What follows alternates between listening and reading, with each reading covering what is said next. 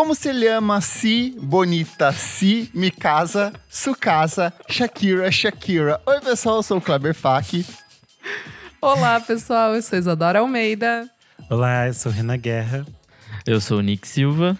E no programa de hoje, como começar a ouvir música latina? A gente vai mergulhar, vai percorrer os países aqui da América Latina, Espanha. A gente vai tentar sair um pouco desse eixo comercial. Será que começar por Rosalia é o melhor caminho? Quais são os outros ritmos, outras direções criativas que a gente pode explorar dentro desse universo fantástico da música latina? E para ajudar a gente nessa conversa, nós temos a participação especialíssima de Flávia Durante. Seja muito bem-vinda, Flávia. Olá! Oi, gente, muito obrigada pelo convite. Estou muito feliz de estar aqui falando sobre música com vocês, com pessoas tão queridas. Boa, brigadão. Mas antes o que, minha amiga Isadora Almeida? Mas antes a gente convida quem está ouvindo aí, é você mesmo. Segue a gente nas plataformas de streaming, dá lá o seguir. Gente, dá lá também cinco estrelinhas, hein? Custa nada, avaliação pra gente, vale muito. A gente convida também vocês a seguirem a gente nas redes sociais, arroba podcast VFSM em tudo. E temos também o nosso padrim, padrim.com.br barra podcast VFSM. A partir de cinco reaisinhos, vocês podem nos ajudar aqui com os nossos gastos mensais, o nosso TI, né, gente? Bom, cinco reais não é nada, como a gente vem sempre falando. E assim, Kleber, o que, que o pessoal tem de contrapartida? Conta pra gente. Tem acesso ao nosso grupo fechado para assinantes lá no Telegram, tem lançamento de programas com muita antecedência e você participa das gravações ao vivo aqui, ó, com a Maria Lua, o Jefferson Kozenieski, É. o Gabriel Benevides, a Tuane Malman e o Pedro Carvalho. Sejam muito bem-vindos e muito obrigado por apoiar a gente. Uh, madrinhos Rules. É isso, gente. Boa. Vamos falar sobre música, gente? Bora. Flávia, queria pedir, por favor, se você pudesse se apresentar brevemente, porque nós conhecemos você, mas alguns dos nossos ouvintes talvez não conheçam. E eu já quero puxar, é, se você puder compartilhar um pouco de qual é a sua relação com a música, e não necessariamente música latina. Bom, é, eu sou jornalista de formação, trabalhei 20 anos em redação, assessoria de imprensa, com gravadora grande, gravadora pequena. Enfim, minha formação toda profissional foi em jornalismo e em música. E faz um- uns 10 anos, né, mais 6 anos profissionalmente trabalhando com moda, com eventos. Sou criadora do Pop Plus, que é hoje uma grande feira de moda plus size aí, uma das maiores do mundo. Mas estou sempre com a música aí no, no coração e é o, o meu hobby, né? Minha segunda profissão até hoje é, é ser DJ, né? O que me deixa, não me dá grana nenhuma, mas me traz um pouco de sanidade mental. Me dá alegria, dá uma alegria. É, me dá boa. muita alegria, com certeza. E a sua relação com música latina? Como que começou? Como que foi seu interesse? O que, que te atraiu para esse universo? Bom, eu toco na noite de São Paulo, vai fazer 21 anos, né? Tá fazendo 21 anos agora em julho. E eu comecei bem naquela época do, do Strokes, do White Stripes, da Fan House, né? Bem naquela época que tava bombando aí esse, esse novo rock aí. E eu curti muito essa época, embora seja uma geração pouco mais anos 90, assim, eu tenho, eu sou de 77. Mas eu vim, mudei para São Paulo meio que nessa época também, então para mim era tudo lindo. E eu peguei bem essa geração. Mudei para São Paulo em 98, 99, né? Tava surgindo toda essa nova cena, aí de tanto eu sair, né, de segunda, eu era santista deslumbrada, vi- vindo para a cidade grande. Saía de segunda a segunda, né? Era jovem, tinha pique para isso. Eu não sei como que eu fazia, né, com salário de foca para fazer isso, né? Mas, e de tanto sair, me chamaram para tocar lá no DJ Club. O DJ Pomba, ah, você que tá sempre aqui, né? Vem aqui tocar um dia. Aí comecei a tocar. E eu comecei tocando justamente rock, indie, soul, anos 60, essas coisas que eu já gostava. A música latina entrou um pouco mais tarde na minha vida, né? Por uma curiosidade, né? Eu fui morar uma época num apartamento de um professor que foi fazer pós-doutorado nos Estados Unidos e era um argentino. Morava no Sumaré e ele tinha uma coleção incrível de disco de, de rock latino, principalmente Legal. argentino. E aí era meio guardado assim, mas eu era meio xereta, fui, comecei a fuçar toda a coleção do cara. Eu pirei, né? Comecei com, com Soda Stereo, Café Tacuba, né? Todas essas bandas bem clássicas do, do rock latino. Então foi a minha primeira. A porta de entrada foi com, com rock, com indie latino. E aí depois teve um momento assim muito marcante que eu vi um show do Desordem Público, que é uma banda de ska da Venezuela uma das maiores bandas da, da, daquele país, né, da Venezuela, e eh, foi no Sesc Pompeia, um festival desses de carnaval, e aí eu pirei de vez, eu, nossa, é muito boa essa banda, como é que pode, né, só... E na, na época era mais galera do Sky, a galera latina mesmo, imigrante que conhecia, que curtia. E aí foi meio que tipo uma segunda entrada, assim. Aí você já começa, depois do Sky, já vai pra, pra salsa, pro merengue. Enfim, né? Foram vários momentos aí que eu fui me embrenhando cada vez mais nesse universo. Perfeito. E você que está ouvindo ao longo desse programa, você também vai escutar os depoimentos do Guilherme Araújo, do Papel Pop, e do Marcelo Costa, do Scream Yell, que compartilharam um pouco do conhecimento musical deles também sobre música latina. E aí, gente, que eu fui fazer minha tradicional pesquisinha de pauta e o brasileiro ele ouve muita música. Segundo a Federação Internacional de Indústria Fonográfica, o Brasil é o maior mercado de música da América Latina e um dos maiores do mundo. Nós somos o segundo país que mais consome música no mundo, segundo um relatório do Engaging with Music, publicado em 2021 pela representante internacional de indústria fonográfica, a IFPI. E na nossa frente está apenas o México, com 25,7 horas de audições semanais. O Brasil contabiliza 25,4 horas semanais, enquanto o resto do mundo, esse é um número bem um pouco mais baixo, que é de 18,4. Então, dois países latinos aí que são apaixonados e que consomem muita, muita música. Porém, mesmo sendo esse país que consome muita música e a gente é cercado por uma cordilheira de países aqui latinos que tem uma, uma expressividade musical muito forte. Por exemplo, a Argentina tem um histórico, para além do tango, tem vários outros ritmos locais. O rock argentino é muito icônico também. A gente tem Chile, a gente tem Colômbia, a gente tem. É, vai até Cuba, tem muita produção em tudo que rodeia a gente e que é cantado em espanhol e que não é cantado em português. Porém, esse tipo de música, ele tem uma dificuldade de penetração enorme aqui no Brasil.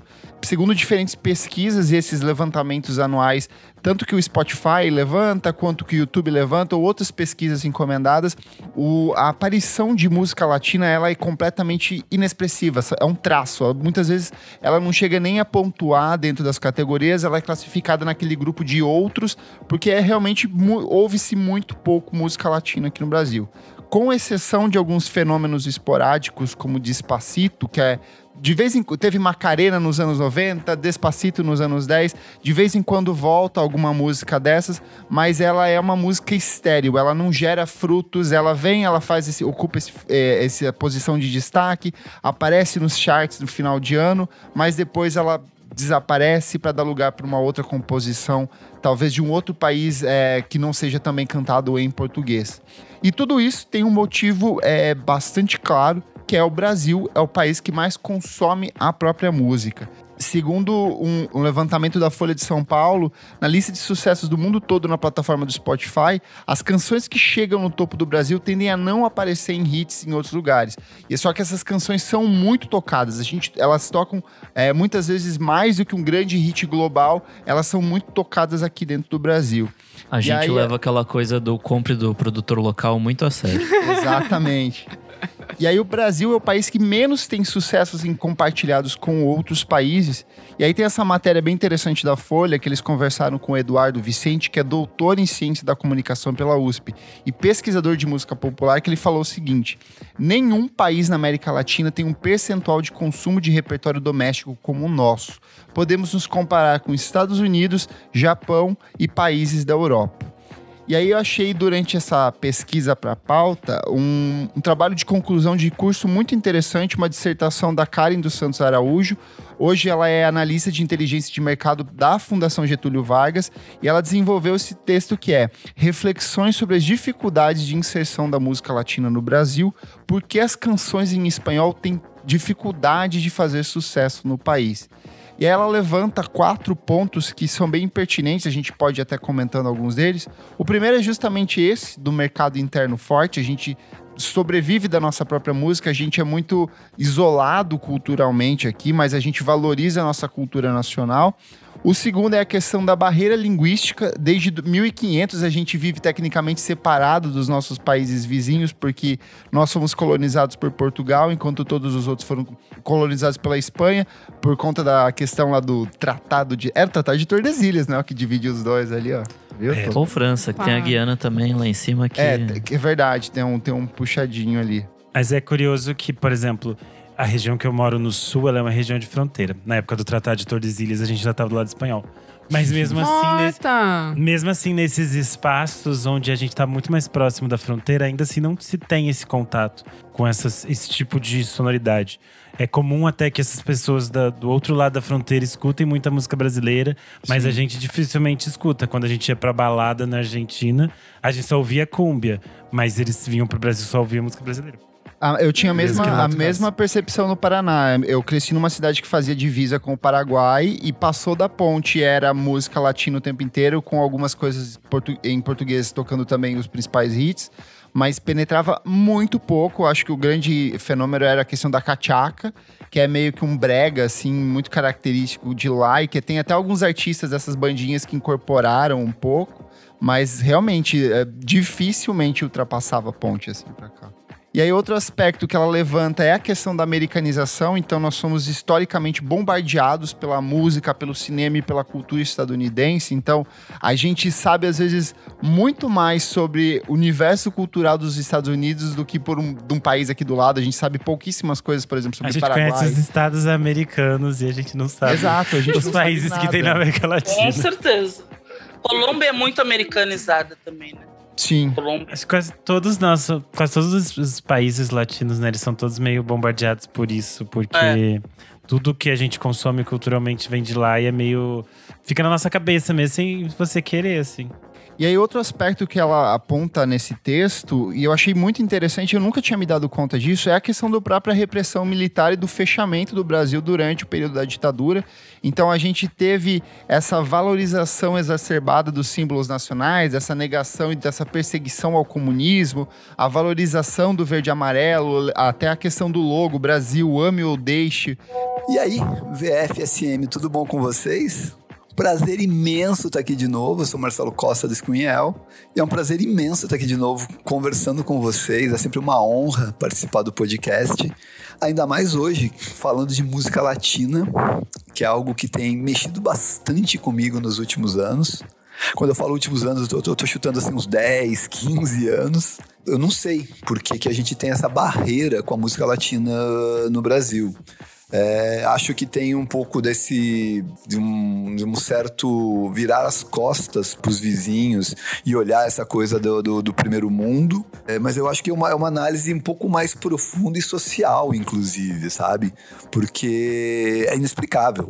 Para mim é inexplicável. Isso, tá todo mundo do nosso lado aqui. E por mais que nós, a gente fale línguas diferentes, é, a sonoridade, a sonoridade latina, ela é muito, ela é muito característica. Ela é muito próxima, sabe? A gente não tá tão distante sonoramente deles e eles não estão tão distantes sonoramente da gente. O que é muito estranho, inclusive, eu falar isso, né? Porque eu tô falando como se eu estivesse tra tratando que nós não fôssemos latinos. Nós somos latinos. Então, é, não há essa diferença, não há essa barreira. Não deveria haver essa barreira. Então, é, é, eu acho que o consumo vem de um histórico é, induzido por cinema, por rádios, um histórico que vem aí dos anos 50, 60, 70 de consumo de músicas em inglês, deixando de lado as músicas em espanhol, sabe? Então para mim é isso, não tem outra explicação, sabe?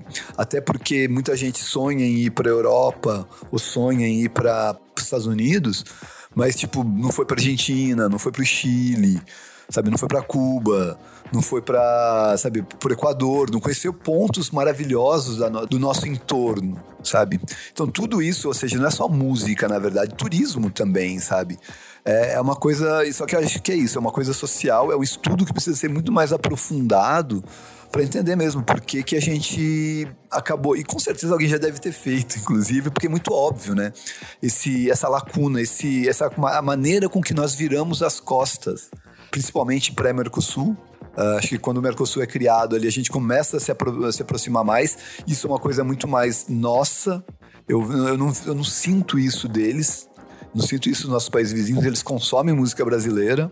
Uh, mas nós não. Do mesmo jeito que a gente não consome música portuguesa. Né? Os portugueses consomem música brasileira lá. E a gente não consome música portuguesa nova aqui. É, eu não sei explicar, mas eu acho que é uma coisa extremamente social. É uma coisa que foi induzida ao, ao, ao brasileiro, ao povo brasileiro, em determinada época. E a gente levou como se fosse uma, uma coisa obrigatória, de ter que ouvir música em inglês e não valorizar tanto, sabe? Tipo, deixa, não prestar tanta atenção no que está acontecendo aqui do lado. O que, o que é uma pena, né? E com todas essas informações fica a pergunta: como que a gente começa a furar um pouco desse bloqueio? Como que a gente consegue provar de elementos da música latina? Como que a gente sai desse universo que às vezes parece que está muito fechadinho dentro da nossa própria cultura? Mas antes per... eu queria ah. conceituar uma coisa aqui. O que, que a gente está levando como música latina, na real? Porque a gente tá é. pensando é. em, em coisas da América Latina ou a gente tá pensando em coisas que vêm da língua latina, tipo... Ibero-americana. É, e tem sim. muita coisa que a gente considera música latina que vem de Miami, né? Sim. Que é gerado lá.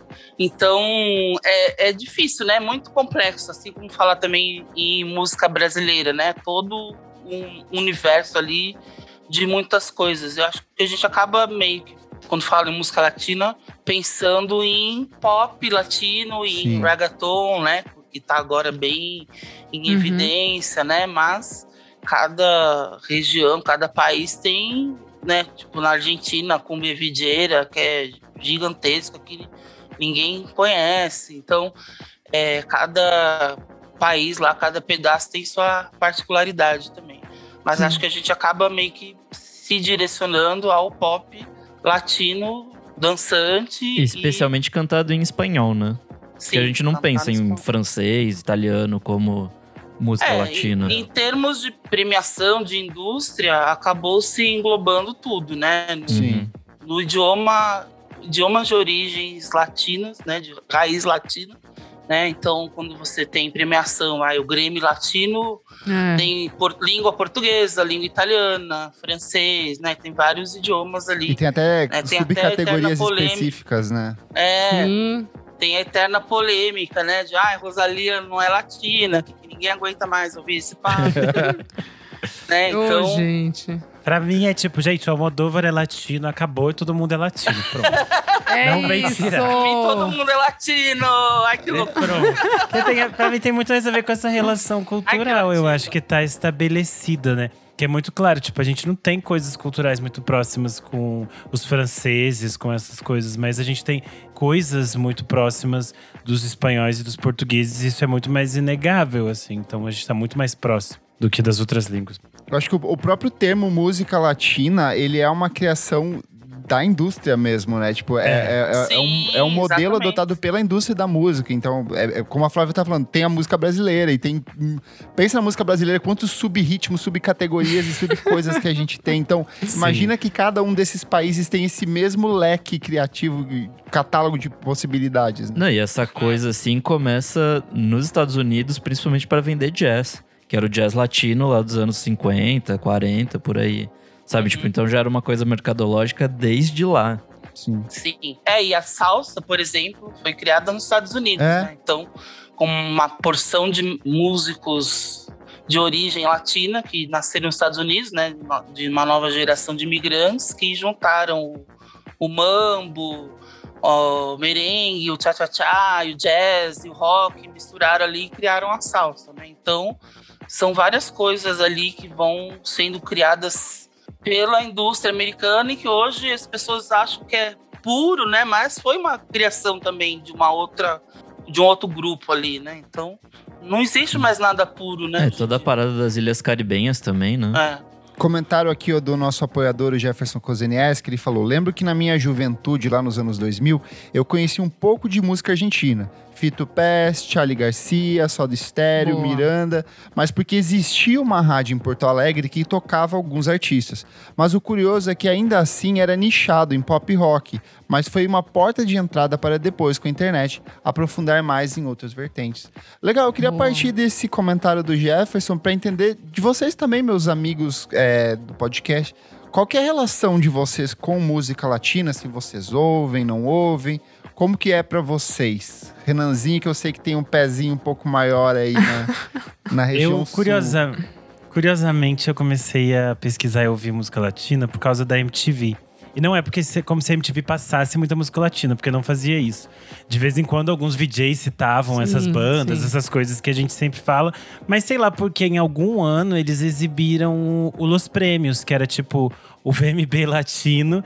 E aí era tipo um encontrão de todo mundo. E daí, tipo, eu gostei de vários artistas que apareceram e fui pesquisando eles. Ah, Ximena Sarinanha, Bela Dona, não sei o quê. E fui entrando nessas coisas. E aí fui entrando no submundo. Na época era tipo Last FM, eu usava muito, então ia vendo qual é outra banda que tá parecidinha aqui, fui pesquisando muita coisa e fui descobrindo muita coisa que eu gostava. E aí acabou se tornando natural para mim fazer essas pesquisas muito mais com a internet do que com essas outras, esses outros espaços, né? A MTV, nos anos 90, teve um programa chamado MTV Tordesilhas. Hum. Chegaram, se não me engano, não sei se é coisa da minha cabeça, mas acho que aconteceu, sim. Chegaram a fazer um festival no Brasil, MTV Tordesilhas, com a Tércio Pelados e várias bandas aí que eram em evidência ali do rock latino nos anos 90. Até depois a gente procura aí para confirmar se, se é verdade mesmo. Mas eu lembro que tinha, assim, uma coisa ali dos anos 90, porque essas bandas chegaram a ter uma, uma é. evidência, assim, no Brasil nessa época, né? Aí depois meio que morreu de novo. Assim. Oi, ouvintes. Oi, pessoal. Queria dizer que eu tô muito feliz de estar aqui falando sobre esses interesses, essas paixões, essas obsessões latino-americanas. Eu comecei a ouvir música latina, a consumir música em espanhol, quando eu tinha o quê? Por volta de 12, 13 anos. E muito em virtude da minha mãe, porque eu herdei boa parte do gosto musical dela. E ela sempre gostou muito de Shakira. Acho que a Shakira foi a, a, a, grande artista, assim, né? Meu primeiro grande ídolo. Mas também a artista que, acho que não só para mim, mas para várias outras pessoas que provavelmente vão estar escutando esse podcast, ela foi a, a porta, né, pra América Latina, assim. E eu lembro que, nossa, eu tinha, eu colecionava todos os discos. Ainda hoje faço isso só com ela. Enfim, eu tava sempre pesquisando e eu acho que teria sido completamente diferente se ela fosse uma artista que não tivesse um trabalho tão rico, um trabalho tão precioso em termos de referências, né? Ela traz ali desde a música árabe que, que, se escuta né, muito no Caribe colombiano, até ritmos considerados ritmos mais marginalizados, como a champeta, mapalé. E, e, também né, as parcerias que ela firmou com outros artistas. Por exemplo, vou citar aqui talvez a mais canônica que a gente teve, Mercedes Sosa, que, que para mim, Mercedes Sosa é Deus né, na Terra. E, enfim, foi a partir de Shakira que eu consegui chegar nesses espaços e depois, claramente, de maneira independente, para além do que ela mostrava ou trazia né, para o próprio trabalho, é, eu tive esse ímpeto de ir atrás de outras, de outros artistas, de outras referências, de outros ritmos. Mas aí veja só, né? A gente tem hoje, ainda hoje no Brasil, mesmo com tantas entradas, né? Você teve. Um, vou citar assim por alto. Shakira nos anos 90, você teve também é, Luz del Rio com Macarena, você teve Despacito mais recentemente, RBD lá nos anos 2000. Tudo bem, tivemos aí alguns movimentos, né, alguns grupos e artistas que conseguiram cruzar essa barreira. Mas eu acho que a gente não pode tomar isso como base para dizer que existe uma inserção da música latina, porque a gente sabe que não existe de fato, né? Ainda é muito difícil fazer com que esses artistas, né, consigam ter uma uma aceitação do público, mas também uma, uma repercussão por aqui, né? Uma reverberação desses trabalhos. E eu acho que muito, principalmente quando se fala de música né, de grande alcance, as gravadoras pressupõem-se que teriam que ter um papel fundamental nesse sentido, de fazer com que essas, esses artistas eles pudessem não só é, fazer com que essa música atravessasse fronteiras, mas também com que esses, esses criadores eles pudessem chegar até a gente presencialmente, né? Se apresentar por aqui. Eu gosto sempre de falar, né, da Mon Laferte, que é uma artista que está lotando arenas aí, México, Chile, Argentina, Colômbia, Espanha, e que as pessoas simplesmente não conhecem aqui, né? Você tem, sei lá, eu brinco com uma amiga que somos dois fãs apenas, né? É, então eu acho que nesse sentido as gravadoras têm, elas são, elas teriam que ser pelo menos teoricamente agentes ativos nesse sentido, né, de fazer esses intercâmbios. A Glória Pérez nunca fez uma novela com temática hispânica, não? Com pegada latina? nunca fez rolou, a, né? Não. Fez a América, mas era mais. Assim, é, Miami, passava né? pelo É. México ali, Miami. México, é. Mas eu acho que não tinha um impacto musical, tipo Caminho das Não, Índias, não. sabe? Que começa a tocar Não. música indiana em tudo quanto é lugar. Tipo, Não. clone, né, assim, Tá podia- explicado a falta do sucesso. Na aí, época Tem que do ter clone, novela. eu ficava ouvindo a trilha do clone, era muito boa de É. música. Tinha que. Faltou isso aí, é verdade. E você, minha amiga Verdade. Isadora? Ai, gente, tô tentando lembrar aqui. Assim, sempre gostei quando aparecia na TV, mas essa música latina americanizada, tipo das big bands, cha-cha-cha, é, merengue, tipo, tudo isso eu sempre achei muito legal, principalmente em trilha de filme, sempre gostei.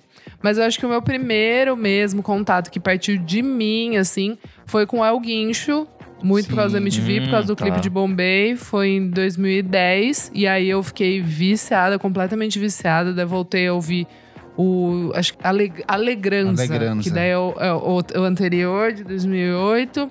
Mas o. Meu Deus, o que eu ouvi, o pop negro, é assim. Base, base. Foi tipo a primeira coisa, assim, que realmente. E veio de mim, sabe? Que eu falei, não, vou, vou ouvir. E, cara, é um dos meus álbuns favoritos até hoje, assim. Gosto demais. Comecei pelo Alguincho. Arrasou. Olha só, não é coisa da minha cabeça, não. Foi em 97, MTV É Tordesilhas. Ah lá. falar agora. Foi em Porto Alegre. e teve Oh! o Ilia Curiac, de Valderramas, Los Três do Chile, o Atércio Pelados. E, Café Tacuba. É, e o Paralama, o, o Nenhum de Nós, o Skank e o Paralamas Sucesso, que, junto com o Capital Inicial, foi um dos grandes disseminadores de rock argentino no Brasil, né? Sim. Eles gravaram Sim. várias, né? Várias. Sim. E É, gravaram música com ligeira foi integra- gravada ao mesmo É. tempo. Os dois gravaram, É. lançaram versões. Uma Sim. loucura, né? E o Charlie Garcia também já gravou com o Paralamas. Então, tipo, sempre teve essa coisa. E, e daí depois eu fui também conhecer música latina, tipo, aqui, daqui, né? Tipo, rock argentino, um pouco por causa do- dos Paralamas. O Desordem Público já gravou também, o Herbert Viana, e eles já fizeram show juntos na Venezuela, uma loucura, assim, tipo, o Desordem Público na Venezuela enche estádio, assim. Eu não sei como que nunca trouxeram eles para fazer. Lógico que aqui não ia né, ser muito conhecido, mas para fazer esses shows que eles fazem no Rock in Rio ali, com duas Ah, bandas, né? Tipo, no sim. palco mundo. Seria né, legal. Aquele palco mais, né? Sunset. É, isso. E, nossa, ia arrebentar, porque o show deles é absurdo e é super dançante, né? Você não precisa nem conhecer as músicas pra se entregar. Que Você legal. falou dessa relação de artistas brasileiros cantando é, música latina, skunk, Paralamas bem, são bem representativos disso. É, mas eu acho que um, um fato bem curioso é que além da gente ter esse mercado que sempre sobreviveu da própria música, a gente sempre pensou pra fora. Então, Roberto Carlos tem discos cantados em espanhol com Super. altíssima circulação. Então, ele é mega conhecido em vários países aqui. Xuxa tem é, disco cantado em espanhol, gigantesco. Na Argenti- na Então é muito curioso como Nelson pa- Ned é mega conhecido. Sim.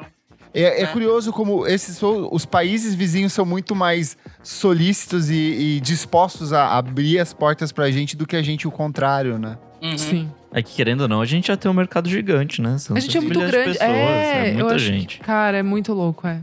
É muito louco. Temos um mercado muito grande e que parte é, é uma coisa boa, né? Porque essa coisa da gente estar ouvindo cada vez mais a nossa música. Porque no- quando eu era pequeno, eu lembro que era tudo muito americanizado também, né? embora hoje ainda seja. Mas anos 80, 90. Tanto que a gente tinha, quando tinha banda daqui, banda indie, todas cantavam em inglês. Para uma Sim, banda indie verdade. daqui dos anos 90, começo dos anos 2000 cantar em português, era um sacrifício. As pessoas achavam brega. Nossa, vai cantar em português, você parece frejar cantando, não sei o quê. Era um sacrifício. Hoje em dia, não. Não dá pra você imaginar uma banda indie hoje cantando em inglês, né? Sim. Sim. A não sim. ser que ela já vá se direcionar pro mercado Total. norte-americano ou britânico, né? Mas era uma coisa impensável. Uma banda indie brasileira nos anos 90 cantando em português. Era muito, muito difícil. Rai. Sim. É, então, várias, todas cantavam em inglês. Muito difícil não ter.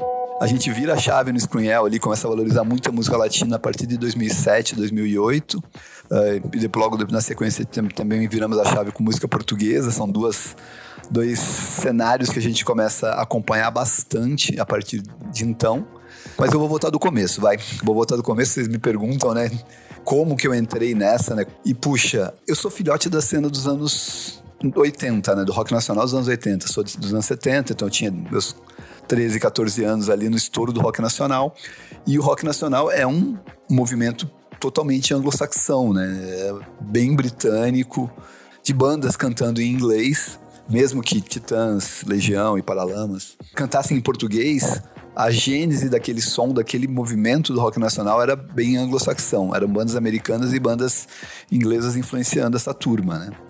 E, logicamente, todo mundo que ouviu muito essa época, ouviu essas bandas, também acabou migrando, né? Acabei eh, mergulhando nessas cenas eh, anglo-saxãs posteriores, né? A gente foi procurando saber de onde que vinha tudo aquilo, né? E eu fui, eu demorei, eu demorei, assim, pra mergulhar. Vou dizer pra vocês que acho que o primeiro artista que me chamou a atenção pra música latina foi os Paralamas, com a conexão que eles tinham com Fito, com Charlie até esse, essa coisa anglo-saxã que pegou muito nos anos 80 no rock nacional, meio que também me contaminou ao contrário, assim, de uma maneira que quando eu fui começar a ouvir algumas coisas de da cena argentina, por exemplo, assim, já nos anos 90, eu já tinha virado a chave. Então eu já não estava mais olhando tanto para o Reino Unido e para os Estados Unidos, né, para essas duas cenas. E tava começando a procurar bandas com mais sotaque brasileiro. A gente vai ter o Mangue Beat surgindo, Raimundos, é, o Skank. Naquela época ali, eu vou ouvir alguma coisa do Fito, eu vou ouvir alguma coisa do Soda, mas a coisa só vai bater para mim mesmo com Cadillacs em 99, Los Fabulosos Cadillacs, quando eles lançam o La Marcha do Golazo Solitário, que para mim é um clássico, e a partir daí se conecta muito com essa brasilidade, ou essa latinidade que eu já estava procurando, que eu já estava é, indo atrás nessa década aí, na minha própria vida. E os, acho que os Cadillacs são a, a, primeira banda, assim, que me chama, me chama grande atenção.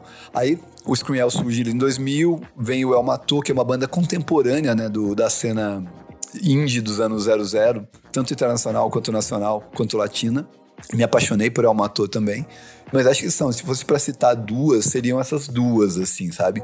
E você, Nick Silva, como que ó, você que eu sei que ficou apaixonado por Rosalie em 2018, descobriu um mundo novo, fez até uma proposta de que viajaria pelos países da América Latina para conhecer as músicas, ali fez uma, umas playlists de músicas latinas.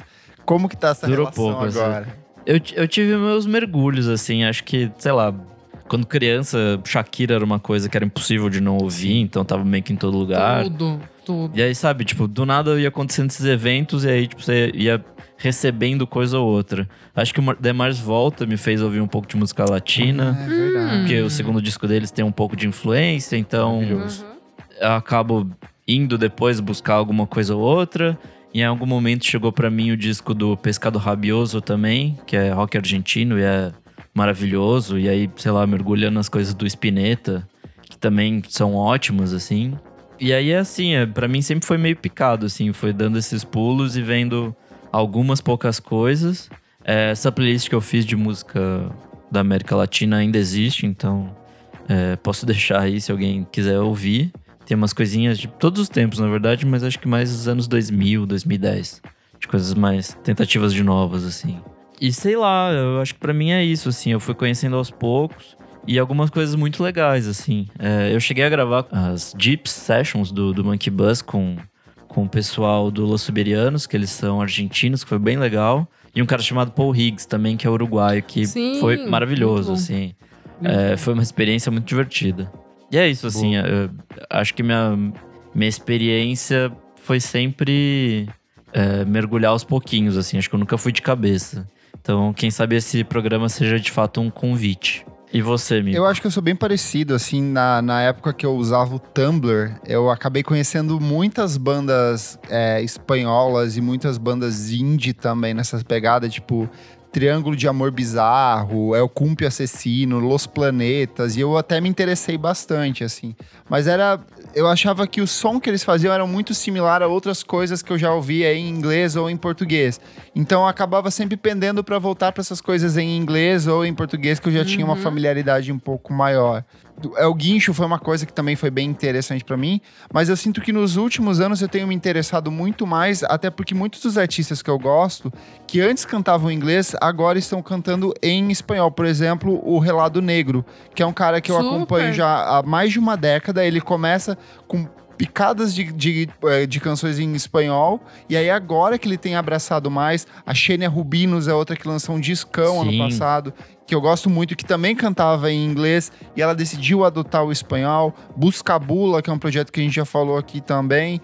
Eu acho que o próprio fenômeno Rosalia, querendo ou não, ela, tipo, abriu muitas portas, assim, tipo, apresentou muitas coisas, deu outras direções, porque, querendo ou não, ela faz um tipo de pop que é um pop muito atual, tem um frescor muito característico, mas tem esses elementos da, da música latina, dessa coisa meio clássica que ela faz lá no El Malquerrer, de pegar um livro, um manuscrito antigo e transformar transformar isso em parte de um processo artístico dela, emocional. Então eu achei, acho que é bem interessante. É, o próprio Mas eu acho que eu... você deu um mergulho, né, uma época. Cara, você tava gostando bastante. Pouca coisa, assim, foi bem, foi bem passageira mesmo, assim, ouvi algumas coisas, mas nada que, que, que me aprofundar, para me aprofundar mesmo, assim. Eu dei um mergulho na Deep Web da Rosalia, para até no pueblo, no pueblo que ela nasceu, lá na Catalunha. Eu fiquei completamente maluca, fiquei amiga do coreógrafo dela. E Meu fui Deus. em muitos lugares ali que ela frequentava. Então eu fiz assim, tipo, a tour. Essa vez que eu fui pra Espanha, fiz a, a tour Rosalie. E eu acho que agora a gente pode partir aqui para aproveitar aqui a presença da Flávia para dar um norte pra gente, ela que já tem um conhecimento um pouco mais aprofundado. E perguntar como que a gente amplia isso, para que direção a gente vai. E aí eu começo perguntando: será que começar pelas coisas mais clássicas é uma solução ou pode ser uma, um problema para um novo ouvinte da música latina?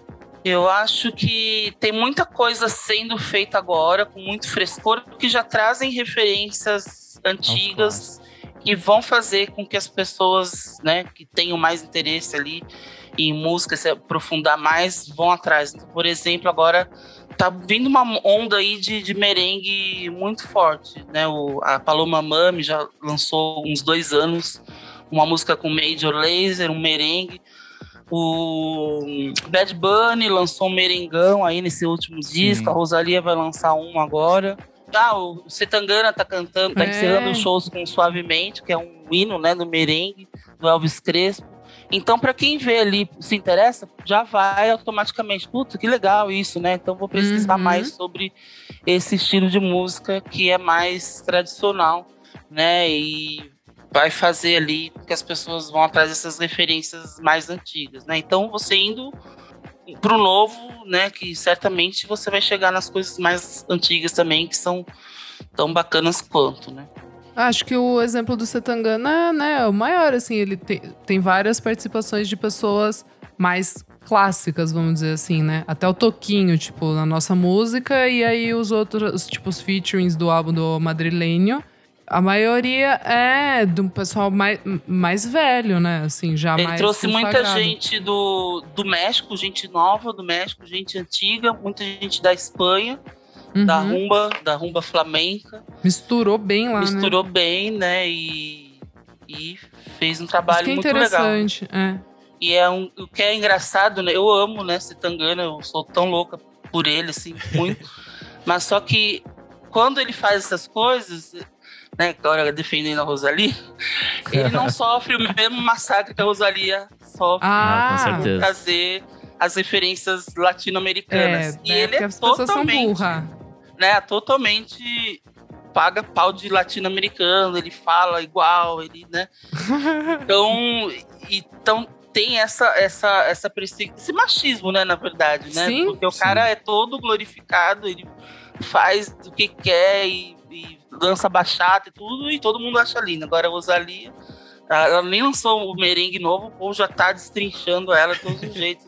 no- Ai, que gente chata. Então, eu acho que tem coisas que fazem sentido, né? Mas só que acho que não existe mais nada puro, né? O próprio merengue já era mistura de outras coisas, a salsa, né? Então, Uhum. é, é A isso. galera quer é reclamar, isso. não importa do que. É, exatamente. Ainda mais a pessoa que tá em evidência, né? O que me surpreende é o Major Laser tá, tá nessa também. Porque assim, o Diplo, tudo que faz sucesso ou vai estourar daqui a pouquinho, ele tá dentro, né? Então, assim, acho que realmente vai, vai fazer. É, vai estourar daqui a pouco. Ele já é notório, né? Faz isso há muito Safado. tempo. Safado. Rouba- Roubar da galera. Grande safado. Fez com o Pois funk. Com- music. É, dias tava music. tendo uma treta aí dele com a Rai Rai, vocês viram? Não. dela falando. Ih, uma treta feia ali de. Dela falar que usaram um sample da voz dela, daquela música. Shake to the Ground, que ele lançou, né? Do Major Laser com ela. E que foi parar no, no, no álbum do Drake e ela nem sabia, não ganhou um tostão por isso. E aí ela soltou o verbo no Twitter, né? E aí ele, né, todo daquele jeito escroto, machista. Ah, mas minha querida, não sei o que, isso aqui, se não fosse, né, resumindo, tipo, se não fosse eu tivesse lançado isso, eu não seria ninguém. Né? Puta que raiva, né? Mas, enfim, ficou lá uma Fez discussão no Twitter. Pro- procurem lá, é. procurem lá Meu que vocês vão ver pra passar raiva.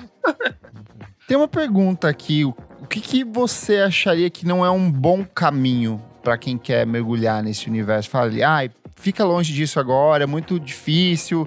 é, foca nessas coisas agora, mas deixa isso pra depois. Você acha que existe algum, algum dificultador nessas escutas de música latina? Será que a coisa talvez de seguir muita trend, assim, tipo, ah, isso aqui tá bombando agora, então tem que ver agora? Porque às vezes, sei lá, a mesma coisa que você falou do reggaeton lá atrás. Tipo, ah, você ouviu, beleza, passou dois dias, você, tipo, cansou e nunca mais ouviu, sabe? Então talvez ir pra algumas coisas que sejam mais estabelecidas ao invés de seguir só o hype, assim.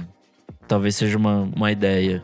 É, não, não sei, eu não, não gosto de falar que existe um caminho errado ou, certo. Eu acho que vai muito do, do jeito que a pessoa, né? Tem gente que é mais gosta de pesquisar, ir a fundo, tem gente que só quer ouvir o top 10 do top 100 do Spotify, né?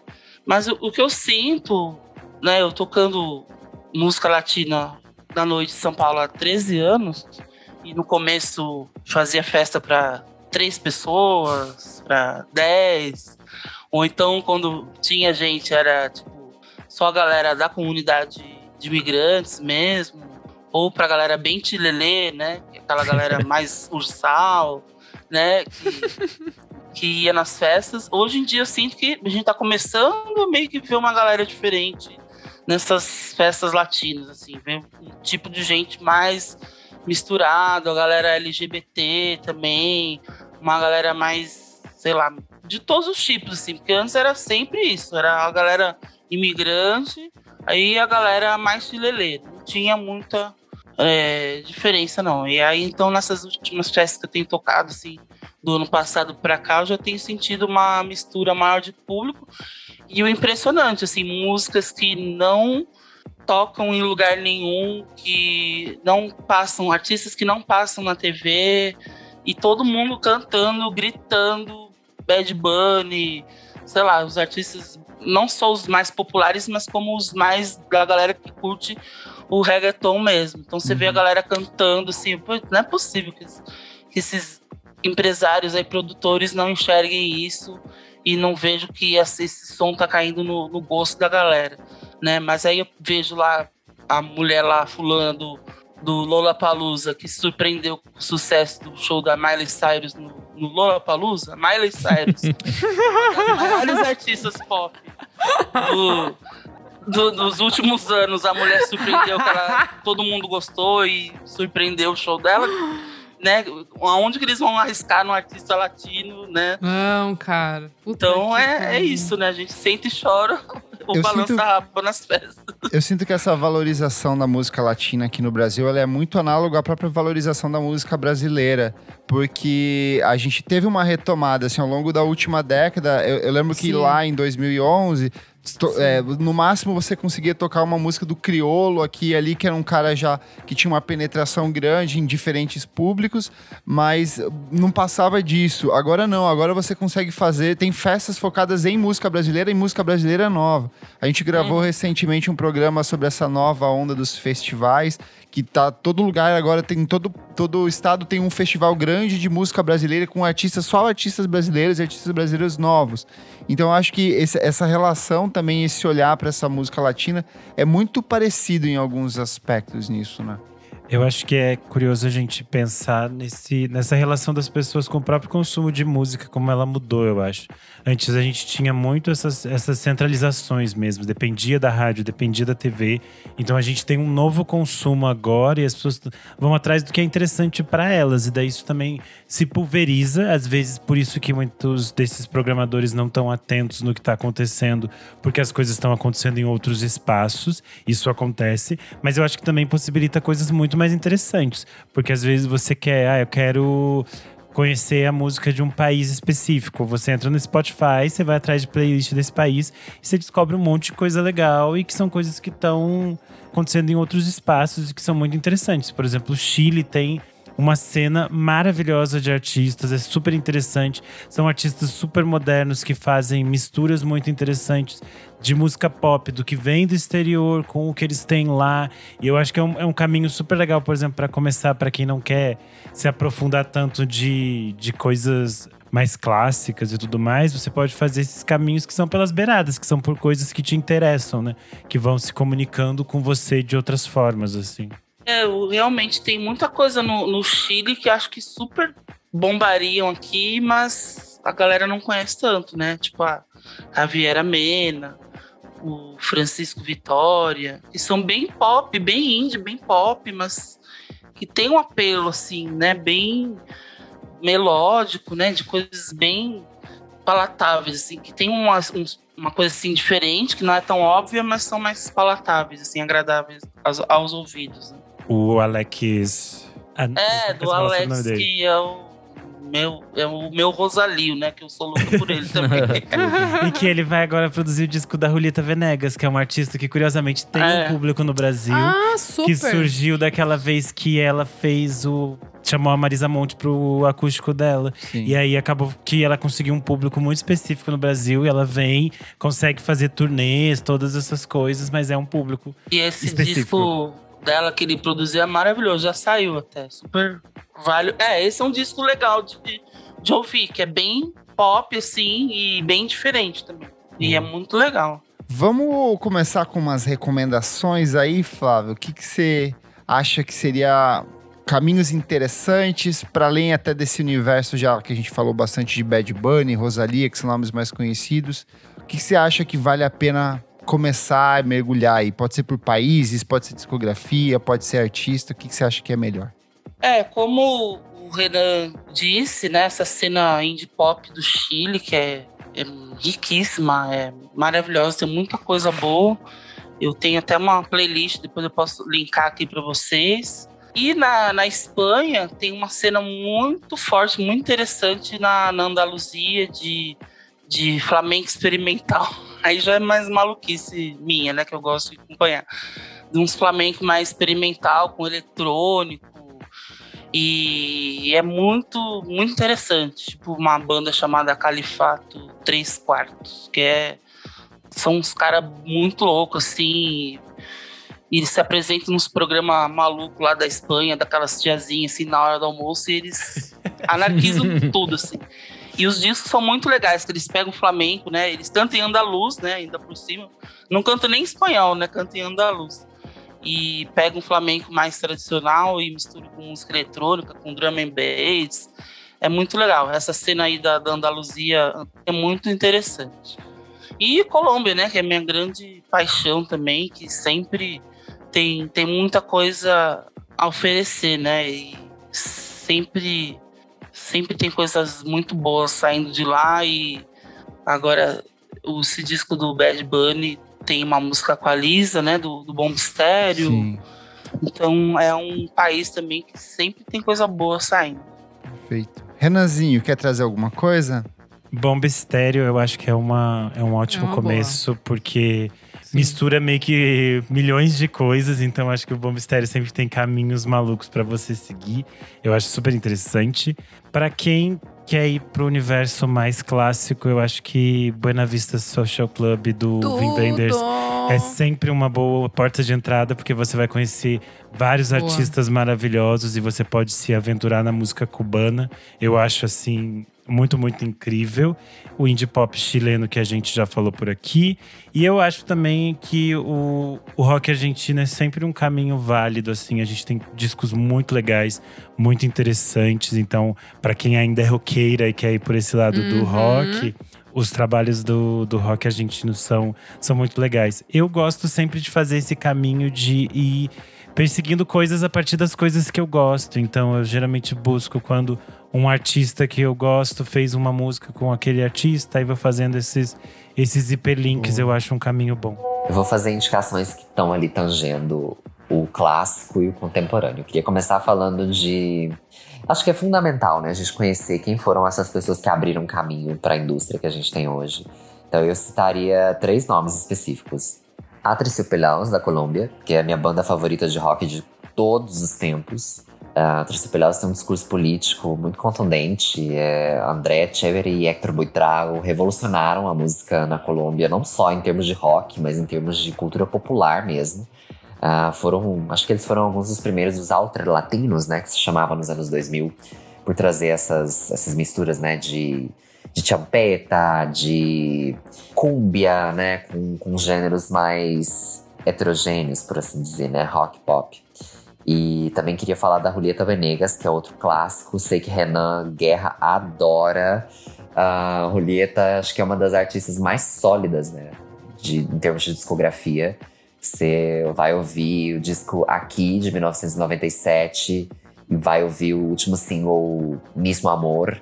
E você vê que, sabe, são trabalhos extremamente, extremamente feitos com a alma uh, muito poéticos, ao mesmo tempo que conseguem dialogar com públicos diferentes. Eu gosto muito disso. E, claro, vou dar um classicão aqui agora. Pescado Rabioso, da Argentina. Acho que é a banda de rock que influenciou quase que todas as outras bandas de rock que a gente tem hoje na, na América. Né? Abriram portas e, enfim, tinha uma, um lirismo muito próprio deles, né? Vou indicar mais duas só, para fechar com cinco o trabalho da Natália Lafourcade. Eu acho que a Natália é pouquíssimo conhecida aqui no Brasil ainda.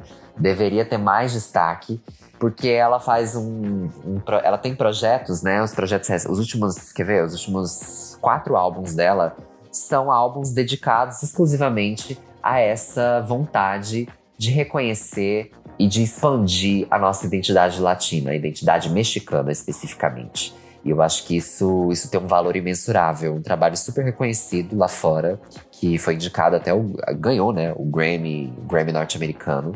Uh, um Canto por México e Musas. Eu acho que esses dois trabalhos eles merecem muito ser escutados. É, eu disse isso para ela numa entrevista que eu fiz em 2021. São trabalhos que, que são feitos realmente com, com um cuidado e uma dedicação que só uma pessoa que sente com a alma poderia fazer.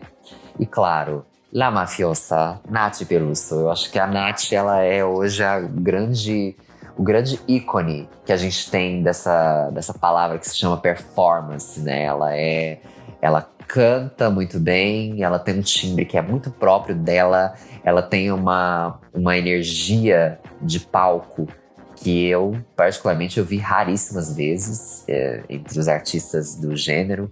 E também gosto muito dessa fusão que ela faz de salsa com hip hop, sabe? São coisas inesperadas, são, são experimentos, né, muito interessantes. Então, eu diria que estes são nomes que estão sempre na minha playlist e que eu super indicaria. Quero trazer duas artistas aqui, mais com foco em eletrônica. A primeira é uma produtora peruana que eu já falei aqui algumas vezes, que é a Sofia Corteses. Ela é ah, incrível, sim. ela tem uma produção ainda muito enxuta, mas vale bastante a pena. Ela Boa. lançou ano passado um dos meus discos do ano, que é um EP, que é o Fresia Madalena. Ele é muito bom, são quatro ou cinco faixinhas ali.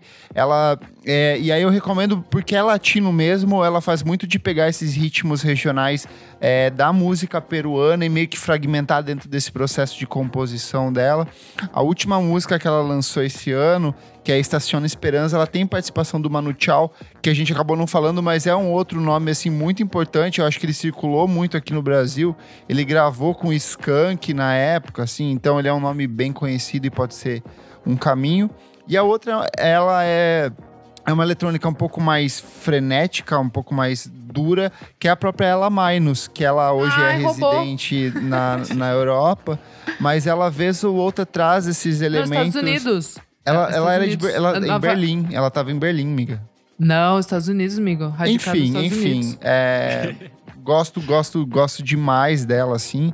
O próprio Nicolas Jar, para quem gosta de uma bizarrice um pouco mais experimental, Tudo. som com texturinha, ele é, ele é norte-americano, ele é nova-iorquino, se eu não me engano. O pai dele era chileno, mas ele tem essa conexão com a cultura latina de um jeito muito forte. E vez ou outra, isso respinga nos trabalhos dele.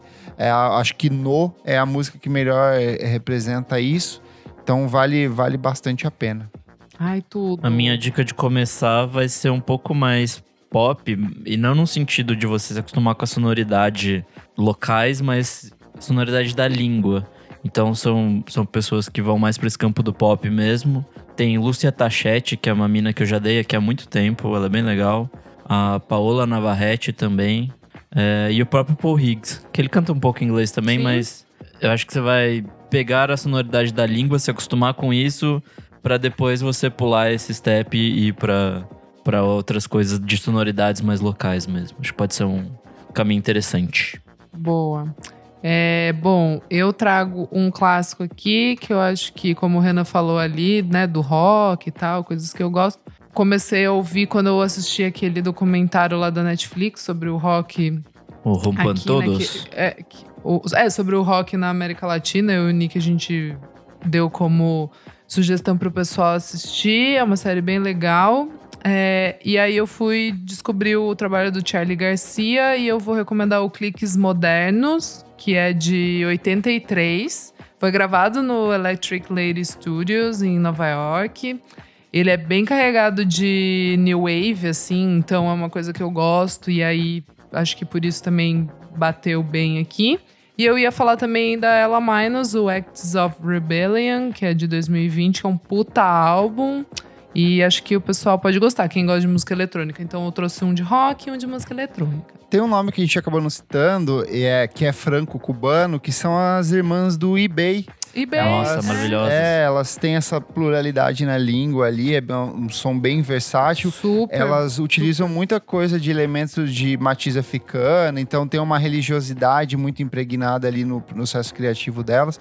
E é um nome que é, faz bastante sucesso aqui no Brasil. Eu lembro que tipo, eles, elas fizeram já, já fizeram um feat com Emicida. Feat com Emicida, Sim, fizeram uma apresentação lotada no, no áudio. áudio. Então, eu acho que é um trabalho bem é. interessante que pode abrir para outros horizontes musicais aí.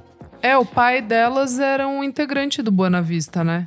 É, ele é cubano e a mãe delas acho que é venezuelana, alguma coisa assim. E aí elas moravam na França, né? Acho que é uma parada assim a, a, história. Mas o é que eu isso. ia falar de família aquela hora é que o pai do, do Nicolas Jar é chileno. Isso. Ele é um sim, artista super sim. respeitado. Tinha até a exposição dele esses tempos no, no Sesc, Sesc Pompeia. Pompeia.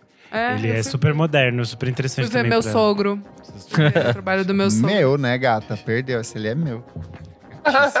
El Bandido. Nosso madrinho aqui, Pedro Carvalho, falou pros Math Rockers Tartuga Anônima, é. que é uma Tortuga banda Anônima. bem legal. Ele falou que eles vão... To... Caralho, eles vão tocar aqui no Brasil em agosto. Com Deck e Delta Sleep. Já quero ir.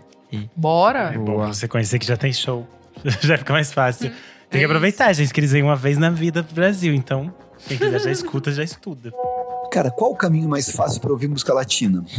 É... Tô pensando aqui, porque, tipo, pra mim não existe caminho mais fácil hoje em dia, 2022. Tudo é fácil, sabe? Qualquer provedor de, de streaming tem lá uma playlist de música latina clássica, música latina nova, rock latino, é, balanço latino, rap latino. Então é o caminho mais fácil, na verdade, é ter vontade. simplesmente isso, é ter vontade. É ter vontade de conhecer coisas novas. Ter vontade de conhecer coisas novas de pessoas que estão habitando o mesmo continente que a gente, que estão vivendo realidades muito próximas que a gente. Ou seja, então você vai ouvir uma música que é de um artista chileno que lançou mês passado, ele pode estar tá falando muita coisa ali que também está reverberando aqui com a gente muito mais do que um artista de K-pop, por exemplo, um artista uh, de, britânico, um, um, londrino, sabe? Eu não consigo se imaginar. Logicamente que a gente pode pensar, né, nos grandes clássicos, é, Soda Stereo, Café Tacuba, uh, Babassônicos, que já é uma banda clássica hoje, Los Três, sabe, para fugir um pouquinho ali da, da, da, da Argentina, sabe, La Vela Puerca vai ter muita banda legal, clássica, assim, para se mergulhar. Uh, só que eu acho que esse mergulho é uma coisa posterior. Eu acho que a gente não consegue mergulhar na música latina ouvindo, sabe, des descendo, é, devorando a discografia da Roleta Venegas, que é maravilhosa. Mas eu acho que é uma coisa natural, é uma coisa de você se acostumar a ouvir música latina, se acostumar com o som da voz, se acostumar com as sonoridades, com a particularidade das sonoridades. E a partir disso, você vai começando a se interessar por coisas e vai buscando. Ah, nossa, puxa, Charlie Garcia, o que, que é legal do Charlie? Poxa, Pescador Abioso, o que, que é Pescador Abioso? O que todo mundo fala desse disco Artold, sabe? É, essas coisas, acho que elas vêm a posterior, assim. Então, para mim, hoje, Uh, em 2022, o caminho é o mais fácil que existiu em todos os tempos. Assim. Você quer ouvir música latina? Vá no seu provedor de streaming e procure uma playlist. Bom, e a Faro, né?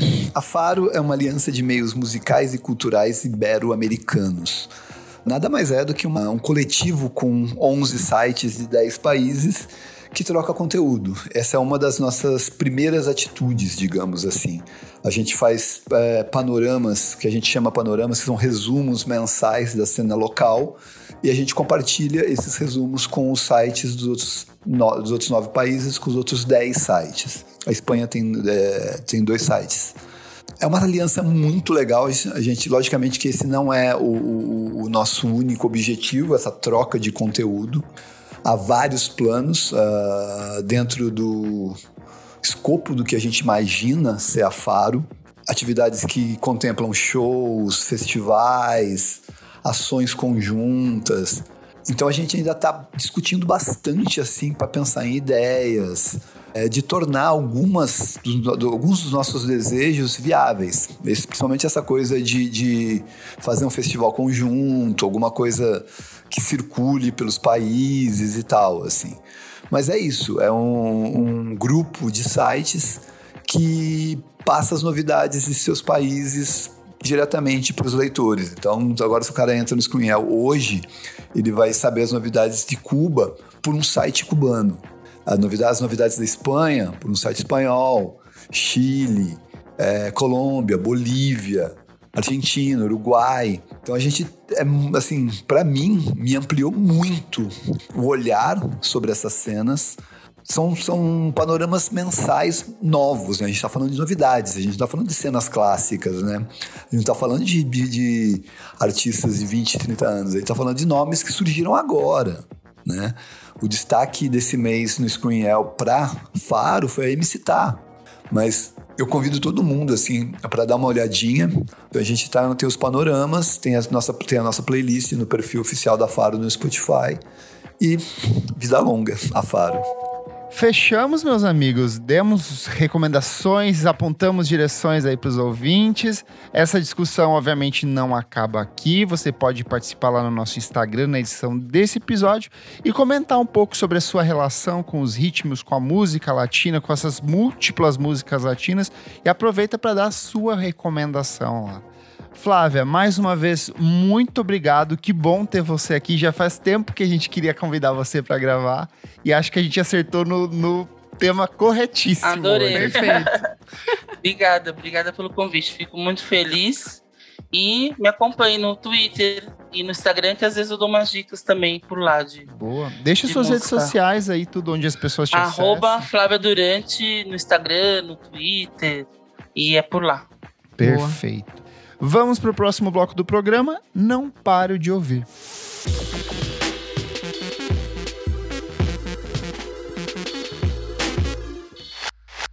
Segundo bloco do programa, Isa, o que, que é este bloco? Neste bloco, meu amigo Kleber, a gente traz novidades que a gente não tá parando de ouvir aí, né? Lançamentos, coisinhas boas para dividir com você, ouvinte. Boa. E o que que você, Renan Guerra, meu irmão dotado de muita informação, de muito conhecimento musical, traz Meu Deus. nessa Você semana? viu como ele é? Ah, ele tá impossível. Meu hot Ele tá boy. impossível. Vamos lá. Quando tudo era novo, do Star, S-T-R-R, que se Já participou quem tá- aqui do programita. Produtor paraense de música eletrônica, já trabalhou com alguns nomes como Arthur Nogueira, Adriana Calcanhoto. Ele vai lançar seu disco de estreia, chamado Quando Tudo Era Novo, o mesmo nome desse single. Eu achei bem gostoso, eu acho que tem a ver com o que ele já vinha produzindo. Não vai sacar. Atrapalhar a gravação, cara. Ai, ai. Eu achei bem interessante como ele te- segue na linha que ele já vinha apresentando nos, nos trabalhos anteriores. Ele tem um EP bem legal de 2020 que o Kleber recomendou por aqui. Então vale a pena conferir estar quando tudo era novo. Além disso, é, tem uma cantora chamada Shy Honey. Ela é de Portland. Ela faz um indie pop meio é, rock, assim, meio, tudo meio misturadinho. Bem, nada tipo que vai revolucionar o mundo, mas bem gostoso. E ela lançou um single chamado Sidewalks. Achei bem interessante. E por último, de single, a nova faixa do Ombu, Reclame. Eles já tinham Boa. lançado o primeiro single chamado Pare. Eles vão lançar o primeiro disco né, da banda. Eles já tinham alguns EPs, que vai chamar Certas Ideias, vai sair pela Balaclava. E eu achei essa faixa super bonita. Tem produção do Cassim e tem participação da nossa querida Elo Cleaver. Então achei super gostosa. Pra quem não conhece o trabalho do Ombu, eles têm poucas faixas ainda, então dá pra vocês, dá pra vocês ouvirem o que eles já lançaram enquanto aquecem pro disco de estreia. E de discos, eu tinha esquecido de falar por aqui do disco da Antônia Moraes, era alguma coisa que eu tava ouvindo bastante semana passada. Se chama Imper 60. Tem produção do ah, Arthur Kunz, que era do Strobo e que participou do Amantes. É, é um trabalho em que ela revisita canções do pai dela, Orlando Moraes. Ai, eu confesso legal. que eu não conhecia muitas coisas do Orlando, achei bem interessante assim. Ela fez uma seleção bem legal de faixas que conversam bastante com a nossa atualidade, assim, não tem uma coisa meio datada, assim, é super moderna, a produção do Arthur é super bonita, achei bem interessante. E além disso, saiu um novo EP do Adriano Sintra, chamado O Palhaço, Olha. Ele é um Gente, eu EP- ele é um EP de- hoje. Nossa. Conectadas. Ele é um EP de quatro musiquinhas, mas ele dura quase meia hora. Tem algumas que são um pouco mais longas. Ele é mais voltado para essa coisa meio indie rock, meio rock anos 80, assim. Eu achei bem interessante. As letras são bem tristinhas, assim. É bem para quem quer um, um rock triste. É isso. Boa. Boa, arrasou. E você, meu amigo Nicolas dos Santos Silva? Bom, tenho duas diquinhas. A primeira é o single do Sorry, aquela banda bem legal que lá em Boa. 2020 lançou o disquinho 9 to 5. É, ano passado eles lançaram um EPzinho que foi tipo ok, mas. É, Não mas tão o bom álbum quanto- aqui, acho A Isa recomendou melhores, o álbum. né? E Hum, aí gostei. eles lançaram essa semana um novo single que chama Let the Lights On. É o primeiro single do próximo disco deles, que chama Anywhere But Here, que será lançado em outubro. E, pô, eu gostei bastante. Tá, tá bem divertida a música. Lacraste. Acho que, que volta um pouco ao que, que eles Vai, agora dá a sua dica que você vai roubar. Vai. Puta que pariu, É, Black Mid vai. voltou, lançou a braba. É, eu acho que esse disco não é pra todo mundo, acho que não é uma coisa fácil, assim, tipo. Não, Nossa! não, e eu digo porque ele é, ele é um disco muito esquisito, assim, tipo, ele não é. Não é uma coisa que você põe pra ouvir num sábado à tarde. dentro- tipo, o disco em pô, questão é o Hellfire, do- que você não citou o nome. Dentro do espectro Black Mid tá, tá tudo bem, né? É, eu- eu acho que é, é bem uma continuação do Cavalcade, assim, tipo, é- ele é bem. Ele leva as coisas bem mais a fundo no, no- na Eu achei questão esquisito. divertido. Eu achei Eu também. divertido. Eu também. É. Puta, são umas letras, tipo, cada uma vai pra um canto muito diferente. Muito assim, louco. Com narrativas esquisitas, mas que. E, e declamadas, assim, é uma coisa meio. Ele cria uns Cabaré personagens 20. bizarros que te levam para umas Muito direções bom. completamente imprevisíveis. Assim, eu também achei bem, bem legal. Eu acho que esse disco meio que consolida o Black Midi como uma das coisas mais interessantes da cena inglesa atual. Assim, a gente tá vivendo um, um processo bem rico, assim, de, de discos Sim, muito incríveis. Bandas, né? Bandas muito boas. O último disco do Black Country New Road, para mim, é fantástico. Que é da mesma esse, cena, né? É, tipo, e esse disco meio que chega dentro ali. disso, só que de uma forma completamente esquizofrênica, assim. Eu acho que a imagem de capa dele é uma síntese do que você encontra e do que você não encontra dentro do disco, sabe? É, tem uma coisa meio capetística na, na, na capa, né? E, é, e o disco ele vai meio que nesse caminho, assim. Eu gostei falando de uma parada de rádio, assim, também. Sim. Tem meio umas É, sim, tem umas assim, intermissões, tipo... né? Tipo. E, e acho que musicalmente ele leva. Pode ser considerado prog, mas eu acho que ele vai para além disso. Ele vai para uns cantos muito louco, assim, tipo. Não é só, só o rock progressivo ali que a gente conhecia dos anos 70 e 80. Ele vai pra, pra uns cantos diferentes. Ele e... vai muito de jazz, aí tem elementos de música flamenca. Eu não consigo é, elencar, tem... assim, o Black Midi, sabe? E tipo... tem umas tipo instrumentação bizarra no meio do nada, assim, é, assim, tipo, é uma eles, fanfarra. Eles, eu tava vendo que eles se apoiaram muito em estruturas de peça de teatro também, algumas das músicas, de trilhas de ah, é? musicais antigos. É, foi tipo hum, uma da, algum... É Pode ver que às vezes tem umas é orquestrações, teatral. assim, do nada. Sim. Pra mim é rock. Ver. O que eles fazem é rock, é, mas de um é jeito. É rock, sim, mas sim. cheio de, né, de referências mesmo, assim. Muito legal. E acho que além disso, paira, assim, uma coisa meio desesperançosa no, na, no disco, assim, um negócio meio. Sei lá, uhum, quero me descolar da realidade. Sabe, meio dadaísta, assim, tipo, tá tão fodido o mundo que eu quero sim. me desligar de alguma forma. Eu acho que existe eu, é, é, essa vibe, assim, no, no disco. Até no Cavalcade. O Pedro Carvalho, nosso apoiador, falou aqui, velho, que coisa boa ter bandas lançando discos assim. Cadê Balaclava, nosso showzinho? Pois é. Ai, gente, ficou Precisa. com Deus, né? É. Faltava uma semana da pandemia. Ai, nem vamos falar disso. Mas enfim, Fechou? é isso. Esse discão é maravilhoso. Espero que todos ouçam. Boa. Isadora, o que, que você traz nessa semana? Vamos lá, gente. Eu trago. Nossa, eu tô bem calcada na balaclava também aqui. Biba Dubi lançou o segundo álbum. Bom demais. Utopia. Achei uma gracinha. Achei melhor que o primeiro. É, é. Gostoso, tem tudo aquilo ali que a gente sabe que ela gosta. Meses Star, Pavement, trilha sonora do Juno, tipo, sabe? É aquela coisa lá, bandas de meninas dos anos 90. É tudo, é aquela é misturar tudo isso num caldeirão e de um jeito bem levinho, assim, gostoso, divertido em alguns momentos. Uma delicinha, gente. Sim. Guitarrinha ali, as meninas, muito bom. Steve Lacey com Gemini Rides, achei muito bom. Ouvi uma vez só, confesso. Mas achei muito bom. É, ainda tô digerindo, mas já, já achei talvez como álbum, assim, melhor do que o trabalho anterior, sabe? Não, tipo, o anterior é bem ruim. Você acha bem ruim, amigo? Ah, é bem não acho bem ruim. Ele tem, acho, eu tipo, acho ele desigual. Eu acho ele é, tem uns é, highlights e alguns momentos. É, é exato. Então, esse, esse eu acho, acho que é que bem é mais constante. Mais amarrado, assim, mais bem amarrado. Achei gostoso, ouvi uma vez. É, ele é bem gostoso. Nossa, as fotos dele. é, né? Ele é bem gostoso. Então, do Lounder, o álbum Happening. Eu não conhecia, confesso. Foi eu dei de dica pela... aqui em algum momento. É, o, o single, né? Sim. É, então. Daí o Dota falou pra ouvir e eu achei bem legal. Chama Happening. Gente, é mil por cento Balaclava Records, tá? então, quem gosta de, das, das bandas vai gostar. Bem vibezinha, meio shoegazezinho, guitarrinhas explosões no ar, meio um dream pop também. Eu gostei bastante, Boa. gente.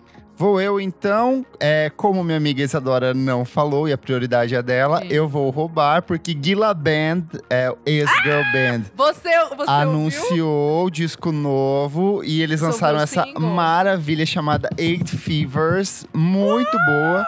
O disco é o Most Normal, que é o terceiro álbum de estúdio deles, e sai no dia 7 do 10 pela Rogue Trade.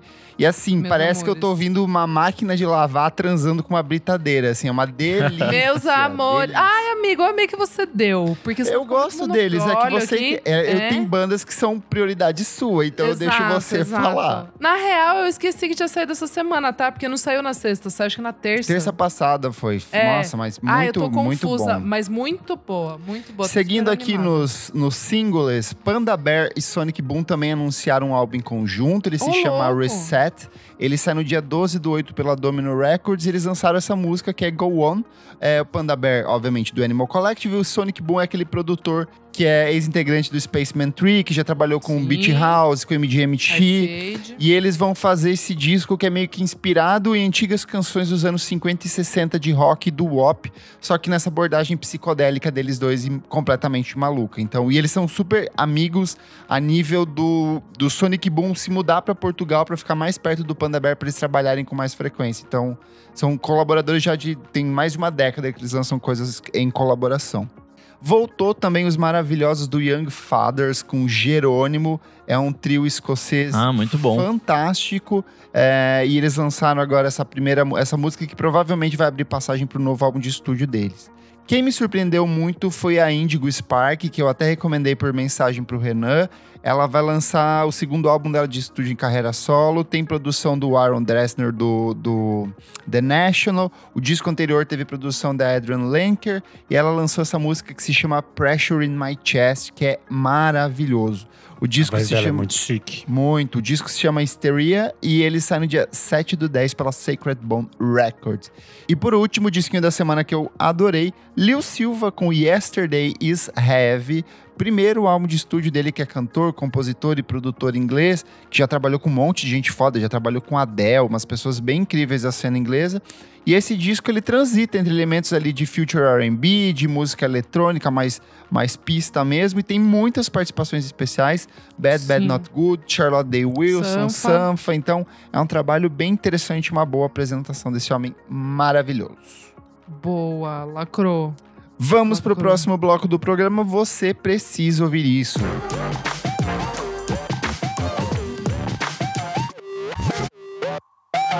Chegamos agora ao terceiro bloco do programa. Você precisa ouvir isso. É, Renan, o que, que é esse bloco? Nesse bloco a gente dá dicas atemporais, pode ser de música, cinema, livros, conceitos, o que a gente quiser. Muito bom. Isa, qual que é a sua dica? Gente, eu assisti. Nem lembro se a gente já deu. Se alguém, quer dizer, no caso deu, mas eu assisti ontem o Halftime da Jennifer Lopez, o documentário que tá no Netflix. Não sei se vocês viram. Não. I don't know her. Ai, gente, nossa menina J-Lo casou com o Ben Affleck essa semana. Eu tô muito feliz por ela, sabe? Acreditem no amor, 20 anos depois deu certo. Então se deu. Cara. A Vanessa Camargo da, da Lavela. É isso. Tá alinhando, tá realinhando tudo, Renan. Você sabe disso. Cê é sabe. pra chegada do novo cometa. Exatamente. E aí, bom, eu achei gostoso, assim, de assistir. É, cara, né, eu cresci vendo a J-Lo, mas eu não tinha tanta noção de que a mídia meio que massacrou ela, assim, porque ela, né, namorou vários caras famosos e tal. E ela começou como atriz. Tipo, eu não tinha muito essa linha do tempo na, na cabeça. Tipo, que ela fez a Celina, né? Aquele filme clássico. E aí ela não era levada muito a sério como atriz, entra pro mundo pop, começa a, a lançar as braba toda.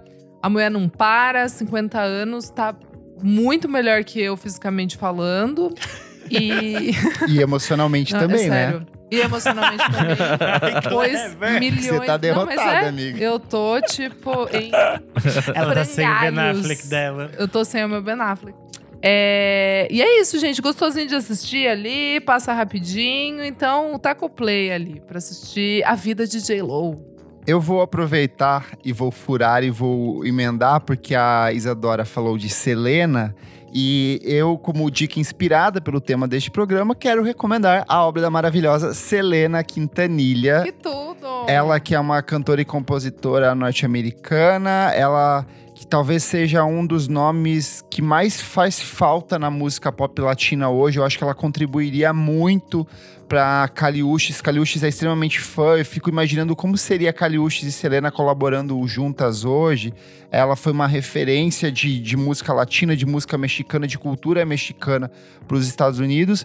Ela começa a carreira dela no começo dos anos 80. Ela tem em vida quatro álbuns de estúdio que eu quero recomendar, que é o Selena de 1989. Ele é mais fraquinho, mas eu acho que é um bom disco de estreia. Aí vem o Vem Comigo de 1990, Entre a Mim Mundo de 1992 e a obra-prima dela que é Amor Proibido de 1994. E aí é bem, e aí ela tem um disco póstumo que ela lançou, que é lançado em 1995, que é o Dreaming of You, que era um disco que e marcaria a transição dela de cantar em espanhol e em inglês. Selena, para quem não sabe, ela era uma jovem cantora, filha de pais é, altamente religiosos e repressivos, que eles eram da, se não me engano, da Assembleia de Deus ou Testemunha de Jeová, eu acho.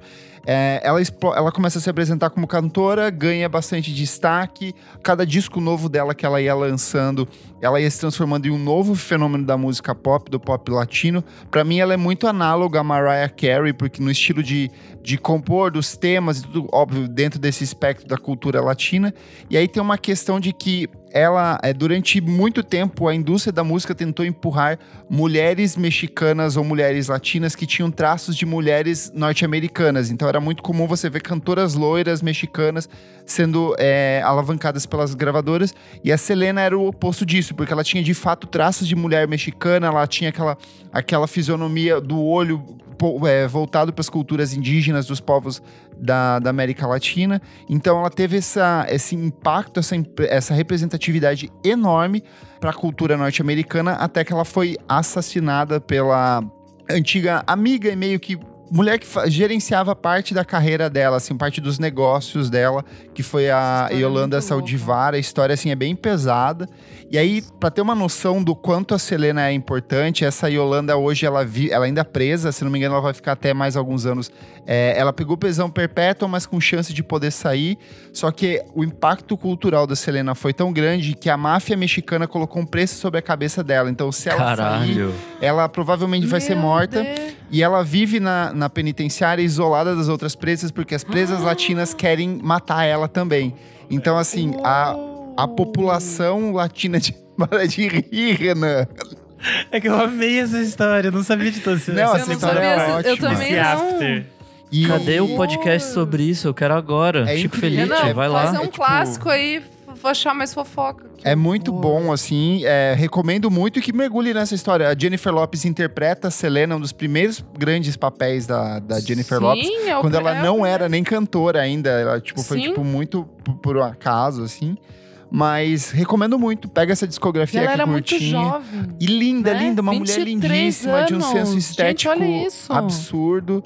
Vale muito mergulhar na história dela. Então, aproveita aí. Já que falamos de música latina, Selena é um bom começo. Inclusive, Boa. Selena Gomes, o nome dela vem de Selena ah, por é? causa da é cantora verdade. Selena. Boa, bom demais. Renan, sua vez. Bom, a minha dica hoje é um perfil de TikTok de uma jornalista chamada Carol Gomes, é Carol com K. E o arroba dela é Enfim Carol. Ela fala sobre cultura pop. Eu acho bem interessante o olhar que ela traz, assim. São vídeos curtinhos de TikTok, então ela explica um pouco sobre séries, filmes, super-heróis, essas coisas. Só que ela tem um olhar bem interessante, tanto para esses debates que as pessoas têm, às vezes, sobre representatividade, consumir ou não determinadas obras. E além disso, ela traz outras coisas que são um pouco mais leves sobre formatações, estéticas, essas coisas de, de criação mesmo da cultura pop. Eu acho que é bem interessante vale a pena seguir ela lá no TikTok. É arroba, enfim, Carol. Vai ter o nome dela aqui no link embaixo. Boa. E você, meu amigo Nick Aurélio é, Fak Silva? meu Deus. Sou seu primo agora. Eu tenho uma diquinha que é um disquinho que meu amigo Tyler falou. Ou ouve isso aqui que é bom. Eu falo, Tyler the Creator? É bom. Ah, Zao de Future, velho. É o Motown Meets the Beatles.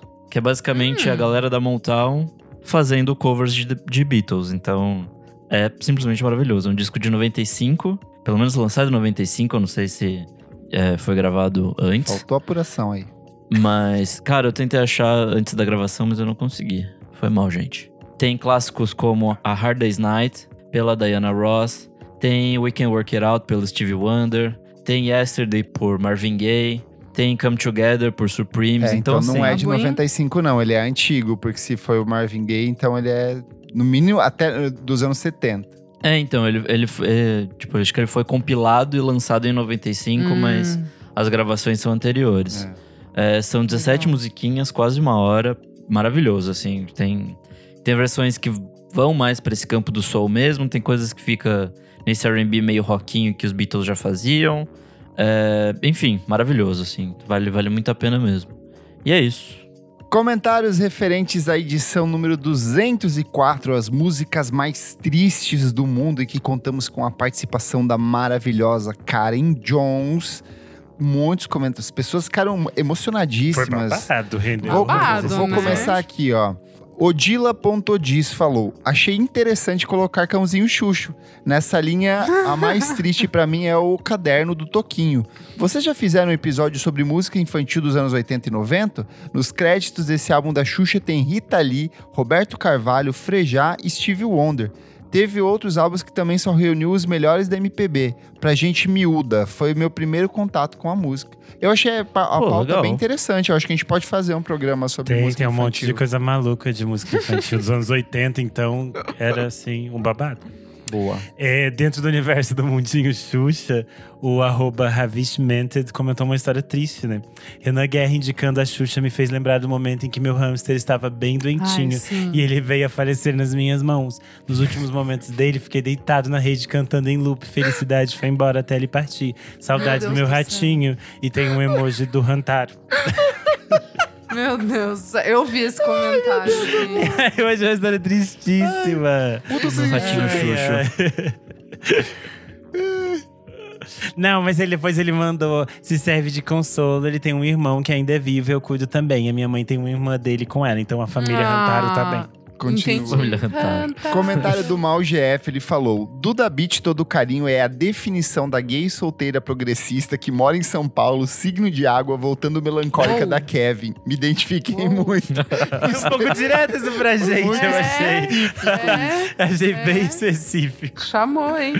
O Olho Ouvido falou: episódio com as músicas mais tristes e não teve nenhuma da Maria Bethânia, esperava mais do Renan Guerra. Podia ter lembrado também da Fave dele, Adriana Calcanhoto, cantando do fundo do meu coração. Eu quis fazer diferente, eu quis trazer, inovar, entendeu? Surpreender. Aí por isso que eu vim com a Xuxa.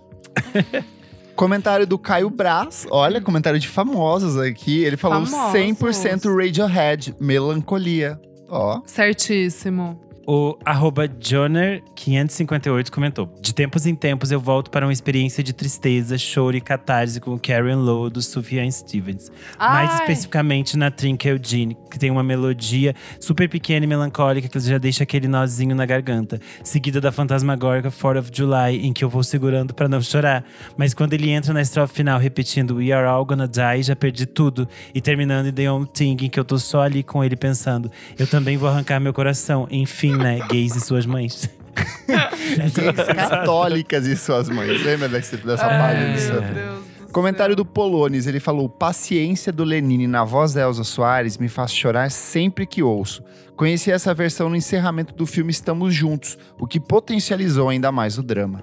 Eu sou arroba Kleberfac no Twitter e no Instagram, dicas diárias de músicas todos os dias e você também pode acessar o meu site musicainstantanea.com.br. Eu sou arroba Almeida Dora no Instagram, Almeida Dora Underline no Twitter. E é isso, um beijo, hein? Eu sou Underline Renan Guerra no Instagram e no Twitter. Essa semana saiu um Clássicos VFSM com participação especial do Maurício Pereira, que a gente comentou sobre o Tudo! disco de 1969 do Caetano Veloso. Tá bem chique, então dá o Chique. play. Eu sou arroba Nick Silva no Twitter, Nick Silva no Instagram. E eu quero voltar aqui e falar do Mono. A gente lançou nas últimas duas semanas os últimos dois episódios. Tem Jadissa Castro e Bugarins. É um final muito legal da terceira temporada. E é isso aí. Não esquece de seguir a gente nas nossas redes sociais, arroba podcast VFSM em tudo. Segue a gente na sua plataforma de streaming favorita. E se puder, seja como um de nossos apoiadores maravilhosos e apoie a gente no padrim.com.br barra podcast VFSM. Hoje temos aqui ó, a participação de Pedro Carvalho, Tuane Malman, Gabriel Benevides, Jefferson Kozenieski. Muito obrigado por apoiarem o nosso podcast. É isso, muito obrigado pela sua audiência, pela sua atenção e até a próxima. Tchau, tchau. Beijo. Tchau.